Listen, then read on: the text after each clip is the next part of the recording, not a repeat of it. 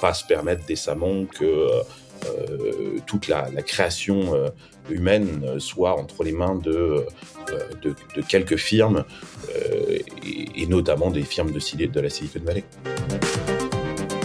La liberté, elle a un prix, elle coûte euh, aussi euh, quelque chose, parce que tout d'un coup, il faut se prendre en main. Euh, c'est pas simple, la liberté. Cela ne t'a probablement pas échappé, mais on entend de ci, de là, certains nous dire qu'ils sont un peu fatigués par les réseaux sociaux. Ils nous disent être fatigués par ces algorithmes qui font la loi, par ces publicités qui sont partout, par ces réseaux qui se copient tous, et par les comportements de nombreuses personnes qui, au nom de leur ego, de leur paraître, de leur shine, font des choses qu'elles ne feraient pas à leurs vrais amis et perdent l'air de rien et mine de tout le discernement qui évite de devenir bête.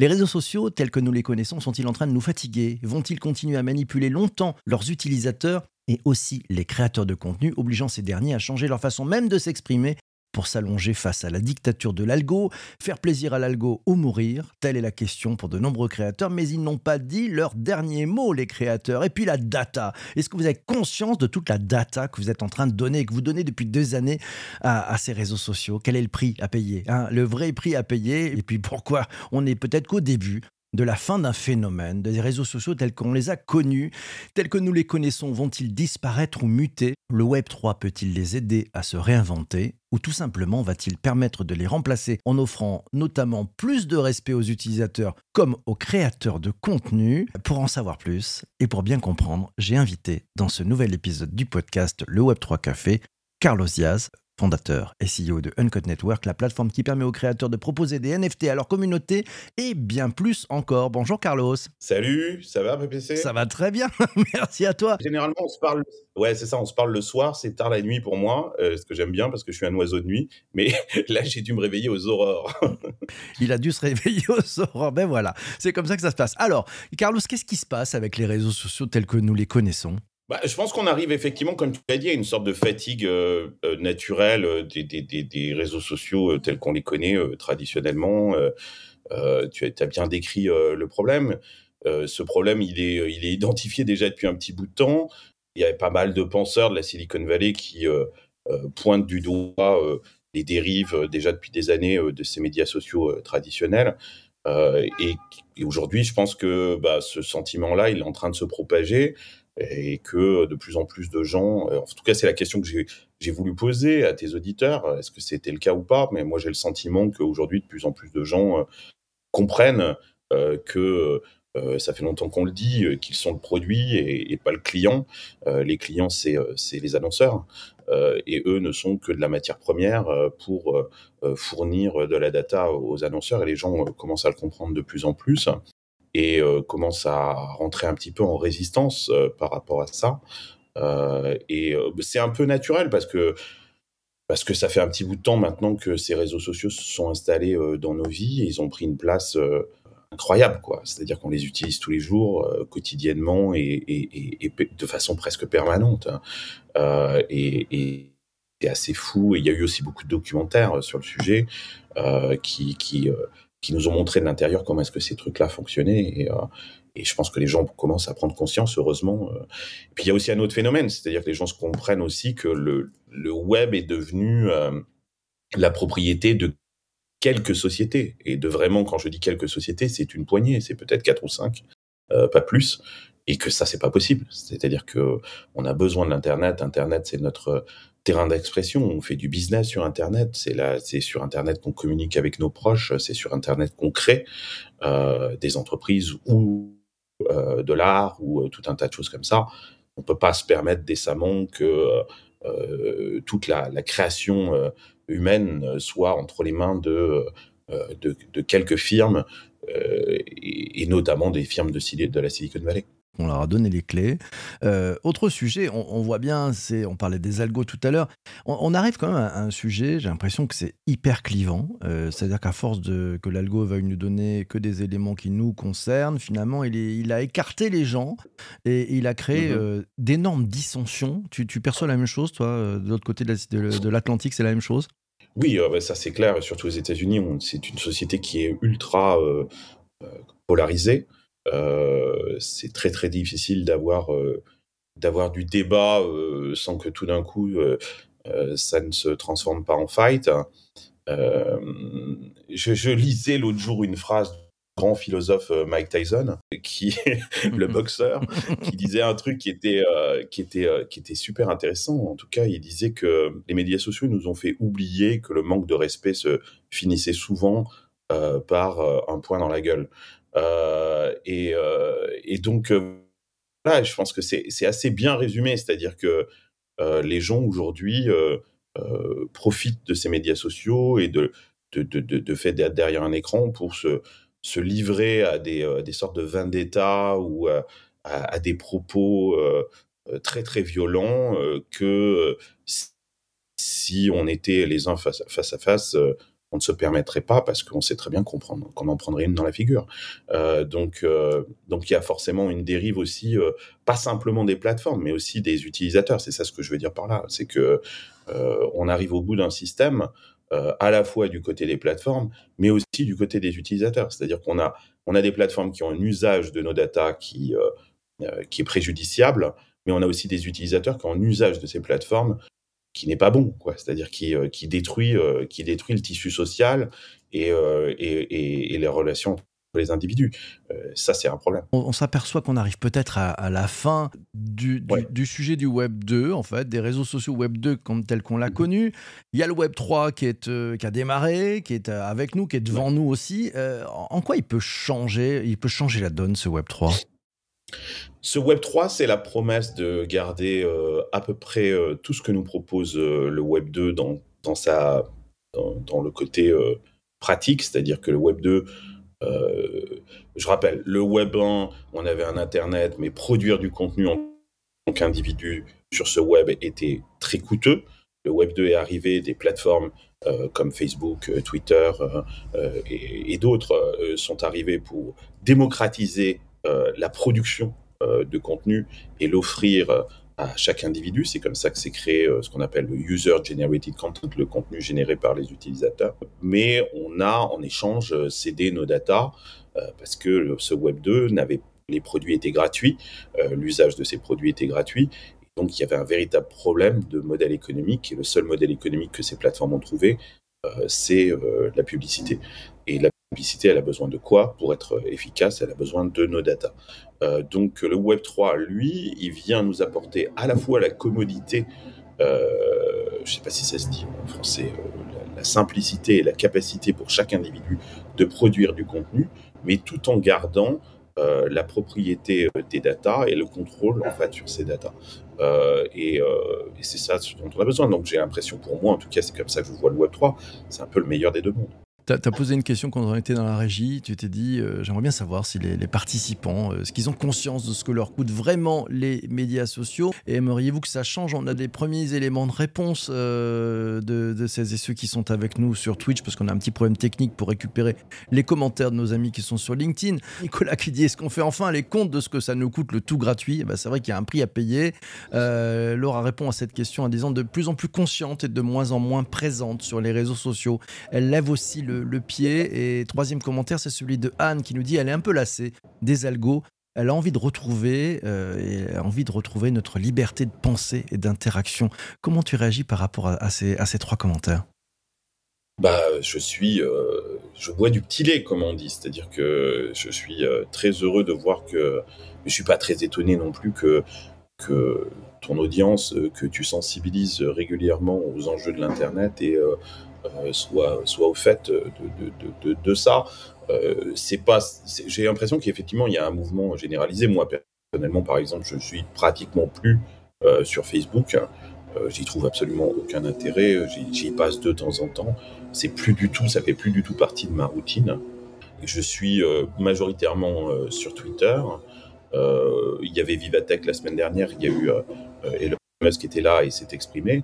Et on lui a posé cette question-là. On lui a dit. Euh, euh, il a eu une réponse d'ailleurs euh, très très très bonne là-dessus où on, l'a critiqué. Où on a dit oui, Twitter, la liberté d'expression, mais c'est aussi la possibilité pour n'importe qui d'exprimer n'importe quoi. Et, il a expliqué, il a dit, bah oui, mais c'est ça la liberté d'expression. Donner son point de vue, même si on n'est pas d'accord avec lui. Et il y a aux États-Unis ce qu'on appelle le, First Amendment, le, premier amendement de la Constitution américaine. Et, et c'est pas pour rien que c'est le premier amendement. Les gens qui ont fait les États-Unis sont des gens qui venaient d'ailleurs ou dans leur pays, ils ne pouvaient pas exprimer leur point de vue librement. Et ils ont construit cet État, euh, les États-Unis, euh, sur justement un de ces principes-là, ce principe fondamental euh, qu'on appelle le free speech, la liberté de parole. Et, je pense que Twitter est, en train de devenir le seul espace d'expression où, sur Internet en tout cas, où la censure est de moins en moins présente. Alors c'est compliqué parce que ça veut dire aussi il va falloir accepter euh, de euh, lire certaines choses. Enfin, on a toujours quand même la liberté de comment dire, de muter, je sais pas comment dire en français, de, ouais, de, de, fermer, de fermer le, robinet de, des personnes qui n'ont pas les mêmes idées que nous. Mais, Exactement. mais, mais, mais, mais voilà, quoi. Donc, euh, il, va y avoir une certaine discipline aussi à avoir, à, faire son tri. et c'est comme à la télévision. Mm. Moi, je regarde passer news.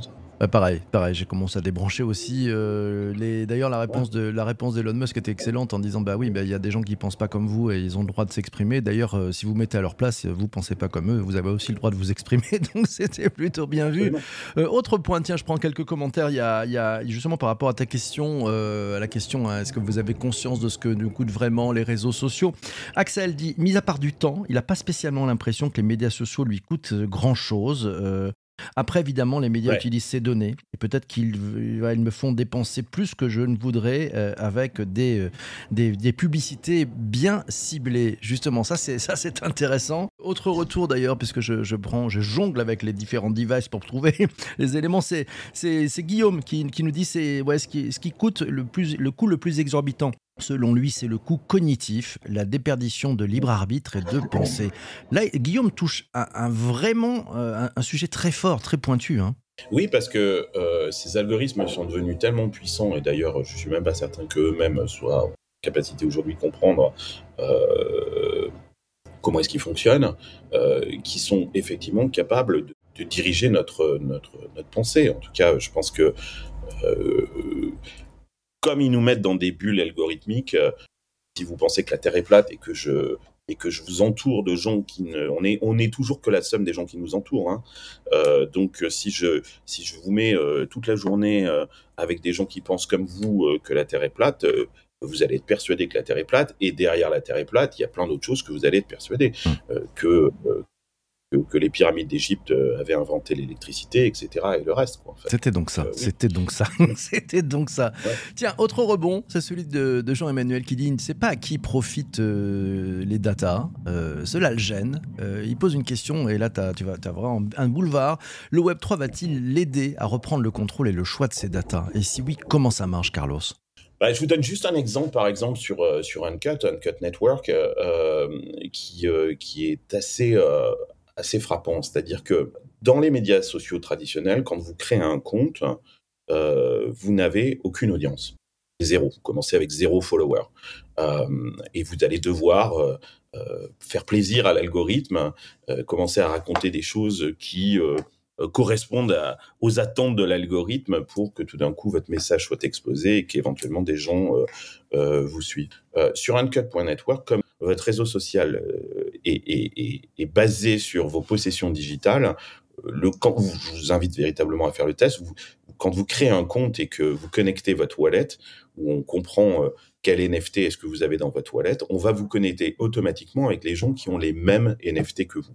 Donc quand vous débutez déjà, vous avez déjà une première audience, peut-être de quelques centaines de personnes, qui possèdent des choses identiques aux vôtres. Alors si vous possédez euh, des choses en commun, c'est peut-être que vous avez des passions, des intérêts communs. Euh, j'en sais rien, moi, si euh, j'ai un Thermomix ou que j'ai été au concert de Coldplay, ça dit pas mal de choses sur mon identité, sur les communautés auxquelles j'ai envie d'appartenir, et donc je suis automatiquement connecté avec des gens qui partagent ces intérêts et ces passions avec moi. Donc ça, c'est la première chose. Mais ce qui est intéressant, c'est que comme votre réseau social est construit sur vos possessions et que ces possessions vous les possédez, comme son nom l'indique, et qu'elles sont dans son wallet, votre audience n'appartient pas à Uncut. C'est-à-dire que si demain il y a une autre plateforme qui propose exactement le même principe et que vous déconnectez votre wallet de Uncut, votre réseau tombe à zéro et vous allez sur une autre plateforme et vous recommencez exactement au même endroit que vous avez laissé euh, sur Uncut. Cette transportabilité, cette mobilité finalement de votre réseau, parce que ce réseau, pour la première fois, n'est pas construit euh, sur la plateforme, mais est construit sur un élément euh, dont vous avez l'entière possession, c'est-à-dire vos NFT dans votre wallet, fait que euh, tout d'un coup, vous êtes véritablement propriétaire de votre réseau et que vous pouvez vous promener d'une plateforme à l'autre sans rien laisser derrière. Et ça, c'est une révolution. C'est clairement une révolution. Il y a des créateurs qui ont créé des audiences incroyables sur Instagram, avec des millions de followers. Euh, s'ils décident de quitter la plateforme ou s'ils sont virés, parce que ça arrive aussi régulièrement parce que, j'en sais rien, ils ont dit quelque chose qui euh, euh, n'était pas en odeur de sainteté et qui devait reconstruire cette audience sur une autre plateforme, ils repartiraient de zéro. Voilà, par exemple, ce que le Web3 peut faire, c'est de changer la focale de dire bah, vous ne construisez pas un réseau sur notre plateforme, vous construisez un réseau à partir d'éléments qui vous est euh, propriétaire et donc euh, bah, vous ne perdez rien, jamais. ça veut dire qu'on a, on a plus cette dictature de, de l'algo, hein, déjà, parce qu'on est, voilà, c'est du choisi. Euh, j'entends aussi, euh, voilà, c'est, tiens, Vincent qui dit ce que tu expliques, Carlos montre que le Web3 euh, mange aussi nos données. Le simple fait qu'on propose des amis au centre d'intérêt commun prouve que la data est là aussi au centre du système. Mais c'est, elle est, bien sûr qu'elle est au centre du système, mais c'est pas du tout la même façon. on a, on a la main, c'est ça que ça veut dire. Ah ben bien sûr, euh, euh, de toute façon, on a besoin de la data, forcément, euh, pour, pour créer une expérience qui, qui vous soit personnalisée. On a bien évidemment, on utilise bien évidemment la data. Mais je vous donne un autre exemple sur Uncut. Vous avez été, je reprends cet exemple du concert. Hier, vous avez été au concert de Coldplay et votre ticket est un NFT. Euh, à la suite du concert, tous les gens qui ont été à ce concert-là, vous êtes connectés parce que vous avez tous le même NFT. Donc vous êtes connectés avec tous les gens qui ont été au même concert que vous et vous pouvez continuer la conversation sur ce concert euh, sur un cut, à partir du fait que euh, vous avez chacun ce NFT-là. Maintenant, vous en avez marre de cette conversation conversation sur le concert de Coldplay, ça vous fait rigoler pendant 2-3 jours, mais euh, au bout d'un moment, euh, c'est plus un sujet qui vous intéresse. Bah, vous pouvez masquer ce NFT euh, dans votre collection Uncut. Ça veut dire que vous continuez à en avoir la propriété dans votre wallet, mais vous le masquez. Et tout d'un coup, toutes les conversations qui ont trait à ce concert et à ce NFT n'apparaissent plus dans votre feed. Ça veut dire quoi? Ça veut dire que ce graphe qu'on crée, euh, vous pouvez maintenant le programmer. C'est-à-dire que c'est plus la plateforme qui le programme pour vous, mais c'est vous qui décidez de programmer en fait le, graphe euh, et à partir du moment où vous masquez ce NFT, les conversations, les contacts qui vont avec disparaissent de votre graphe et vous pouvez le remettre ensuite en, en, actif et repartir sur cette conversation et se reconnecter aux gens euh, euh, qui ont le même NFT que vous. Donc euh, c'est effectivement on utilise la data, mais c'est vous qui la, elle est entre vos mains, elle n'est pas du tout entre nos mains à nous quoi, en fait. Ouais, ça veut dire qu'on on reprend la main là encore, c'est on reprend la main. Mmh euh, ce que, ce que j'entends aussi, euh, parce que tu, parlais tout à l'heure de, gens qui ont des, centaines de milliers ou de millions de, followers euh, sur les plateformes, et puis du jour au lendemain, l'algo change, et puis moi je l'ai vécu il y a quelques années sur YouTube, avec 300, 400 000 vues par mois, et tout d'un coup, l'algo change, et hop, on passe à 4000, 2000, 1400. Et là, et là c'est un truc où tu dis, bah ouais, tout s'effondre, quoi, c'est ça. Et puis, bah, les, et puis les réseaux sociaux font ce qu'ils veulent. Le jour où, au début, ils vous poussent, euh, ça monte, vous dites c'est incroyable, ça y est, c'est parti, on est arrivé, mon coco. Et puis, du jour au lendemain, on ne sait pas pourquoi, la fonctionnalité sur laquelle euh, il faisait de la promotion, bah, allez, il resserre et au revoir. Et, c'est fini, vous êtes jeté comme un peu une merde. Ce sont des choses qui arrivent. Voilà, donc ça, ça, pose aussi un sujet, je dirais, pour les créateurs de contenu. C'est-à-dire que, un, il faut être multiplateforme, il faut reprendre la main. La meilleure solution aujourd'hui, c'est plutôt l'email. Justement, comment le Web3 rentre dans cette équation de, la meilleure solution pour les créateurs de contenu Elle offre aussi, au-delà euh, de ce lien direct de communication entre les gens qui euh, euh, vous suivent et font l'acquisition de vos NFT, qui peuvent être d'ailleurs gratuits, hein, pas forcément être payants, vous donne un lien de communication direct. nous, quand vous achetez le NFT d'un créateur sur la plateforme, le créateur a, a aussi l'accès en fait à votre email. donc ça lui permet, comme sur Substack par exemple, de constituer une liste, c'est-à-dire justement de ça, c'est pour offrir la garantie aux créateurs que la data, elle n'est pas simplement entre nos mains, mais qu'il en a l'entière propriété et qu'il peut aller reconstruire en fait ce lien direct qu'il a à travers notre plateforme, mais de façon complètement autonome, parce que il a une liste d'emails qui lui permet d'échanger avec avec son audience. Et puis, c'est un lien de monétisation euh, direct, c'est-à-dire que euh, vous avez là enfin la possibilité de décider, par exemple, vous êtes un musicien, vous faites, euh, des morceaux et vous pouvez très bien transformer ces créations musicales sous forme de NFT et les vendre en direct en choisissant aussi la, quantité, un peu comme des lithographies, en disant, bon ben voilà, ce remix, il y en a 100 exemplaires. Alors bien évidemment, tout le monde peut le copier, euh, faire des copier-coller, etc.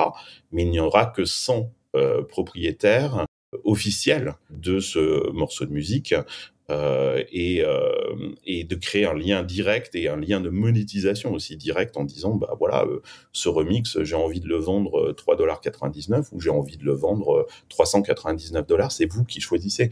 C'est pas du tout la plateforme qui vous impose un tarif. Je pense notamment à des plateformes comme Spotify où le modèle économique bah, le créateur il est obligé de se conformer ou à YouTube à se conformer au modèle économique de la plateforme. C'est pas lui qui choisit le modèle économique de sa création euh, sur une plateforme Web3 comme, comme Uncut, d'autres, hein, euh, c'est le créateur qui décide si vous avez envie de, donner votre contenu gratuitement, bah, vous pouvez le donner gratuitement. Si vous avez envie de le faire payer euh, sous forme de micro-paiement euh, à un dollar, vous pouvez le faire à un dollar. Si vous avez envie de le donner à un million de dollars, vous le donnez à un million de dollars. Vous inventez, vous pouvez créer une forme de membership si vous préférez. Il y a des créateurs, par exemple, qui font payer 200 balles par, pour l'année et qui va vous airdropper toute leur création de façon gratuite si vous êtes membre et si vous avez le le NFT euh, membership de, de, euh, qui leur appartient. Donc en fait, c'est une liberté qui est géniale parce que c'est euh, c'est plus c'est plus un, modèle économique de la plateforme qui s'impose à vous, mais c'est à vous d'inventer le modèle économique que, vous souhaitez. On parle de caillasse, de brousouf, de pépette, de thunes. Voilà, tiens, Vincent dit bah, les avantages du Web 2 peut-être sont supérieurs aux inconvénients, avec des avantages visibles, des inconvénients invisibles. Donc les gens Euh, j'ai envie de réagir. Bah, ce deuxième aspect aussi est très intéressant. Je lisais il n'y a pas longtemps un bouquin euh, sur euh, la fin de l'esclavage aux États-Unis. et donc, on a redonné la liberté aux Noirs aux États-Unis à la fin de la guerre de sécession. Beaucoup ne voulaient pas de cette liberté. parce que la liberté, elle a un prix, elle coûte aussi quelque chose, parce que tout d'un coup, il faut se prendre en main, c'est pas simple la liberté. Et d'ailleurs, euh, je ne sais pas si vous vous rappelez historiquement, euh, le, le, le, les États du Nord, pour pour que les Noirs se saisissent de leur liberté, ont été obligés de faire du marketing. C'est qu'ils disaient bon bah voilà, on vous donne votre liberté plus 1000 dollars plus une mule. Donc ils faisaient des bundles quoi, des offres marketing comme ça pour que les les Noirs reprennent parce que sinon, ils, voilà, ils se disaient bah ouais mais bon on est esclaves, mais finalement notre vie elle est elle est, elle est orientée. On a, on a un toit. Alors il est pourri, mais euh, au moins on sait où dormir. Euh, on n'est pas sur la route euh, et on bouffe mal, mais en tout cas on bouffe quelque chose. Et donc c'était pas si simple que ça pour les gens de, de, reprendre leur liberté. Je pense qu'on est à peu près au même stade aujourd'hui. Ouais, c'est facile. ouais, il y a des avantages, mais y a, voilà quoi. C'est, reprendre cette liberté, c'est pas si simple. Et ça demande du courage et ça demande aussi une prise en main.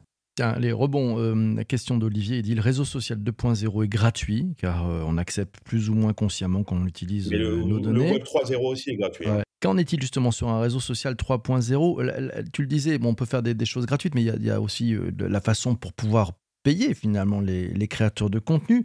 Est-ce que la masse, c'est la question d'Olivier, est-ce que la masse acceptera de payer en fait? C'est la question à 15 millions d'euros. Ouais, c'est une très très bonne question. je pense que on, sort aussi d'un Web 3 euh, qui a été énormément spéculatif, où on a fait croire aussi aux créateurs que euh, tout d'un coup, euh, ils, allaient, ils allaient devenir riches parce que tout d'un coup, tout le monde allait acheter leur NFT. Et on a fait croire aussi aux gens qui faisaient l'acquisition de ces NFT que, bien évidemment, ce NFT qu'ils avaient acheté 500 allait se transformer en quelque chose qui allait en valoir 5000 évidemment, c'est une promesse qui n'a pas été tenue et qui était de toute façon intenable parce qu'on rentrait dans des schémas un peu d'OpenSea et des choses comme ça. moi, j'insiste et je le dis depuis des années, la blockchain n'a pas été inventée pour nous rendre riches. La blockchain a été inventée pour nous rendre libres. c'est très, très, très différent que je constate moi aujourd'hui euh, sur Uncut et, tu vois là on va avoir une sorte de, rapprochement avec les réseaux sociaux euh, type 2.0 euh, c'est qu'on a des créateurs qui aujourd'hui fabriquent qui sont qui sont des, créateurs émergents qui n'ont pas forcément encore de notoriété euh, établie qui leur permettent de vendre en fait leur création et qui font des NFT gratuits pour construire une communauté et qui donnent euh, une partie de leur création euh, gratuitement, mais ils la donnent pas aux plateformes qui l'utilisent ensuite pour vendre de la publicité. Là, c'est eux qui décident à qui ils la donnent de façon mesurée et contrôlée. Et ils font énormément de NFT gratuits jusqu'à obtenir une audience qui va leur faire du feedback, qui va les... vous savez, quand on est un créateur émergent, avant même de, de, de, de l'argent, ce dont on a besoin, c'est de validation. C'est est-ce que ce que est-ce que l'art que je suis en train de créer a du sens. Euh, et donc, euh, je vois, moi, beaucoup de, créateurs sur la plateforme, et nous, on n'a pas de commission sur euh, les NFT qu'on vend, donc on est tout à fait libre de ça.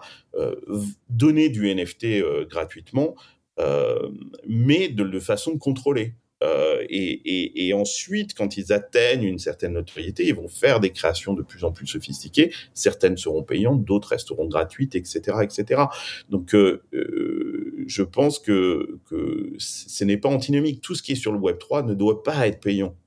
Bon, maintenant, quand on est un, un, artiste établi et qu'on fait quelque chose, bien évidemment, on peut se permettre peut-être de le faire payer, si c'est rare notamment. Mais mais quand on est émergent, on peut aussi utiliser des plateformes Web3 pour euh, fabriquer une audience, une, une communauté, euh, mais en la possédant, en la détenant et euh, sans que la plateforme ait son mot à dire dessus donc on a, on a, repris la main. Voilà, s'il y avait un truc à, à, retenir, ça serait le Web Exactement. 3 pour nous sauver. Ben, nous permet de tous reprendre la main, euh, à la fois euh, pour les créateurs, mais aussi ben, pour celles et ceux qui, qui viennent converser, qui viennent échanger, qui viennent faire communauté tous ensemble.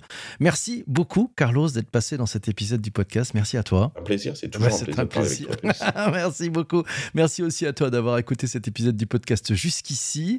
Euh, N'hésite pas à t'abonner si ce n'est pas encore fait. Le Web 3 Café. Ouais, c'est sur toutes les bonnes plateformes de balado. Si tu as aimé cet épisode, n'hésite pas aussi à le partager autour de toi. Un grand merci. À ciao, ciao, ciao. Bye bye, bye bye.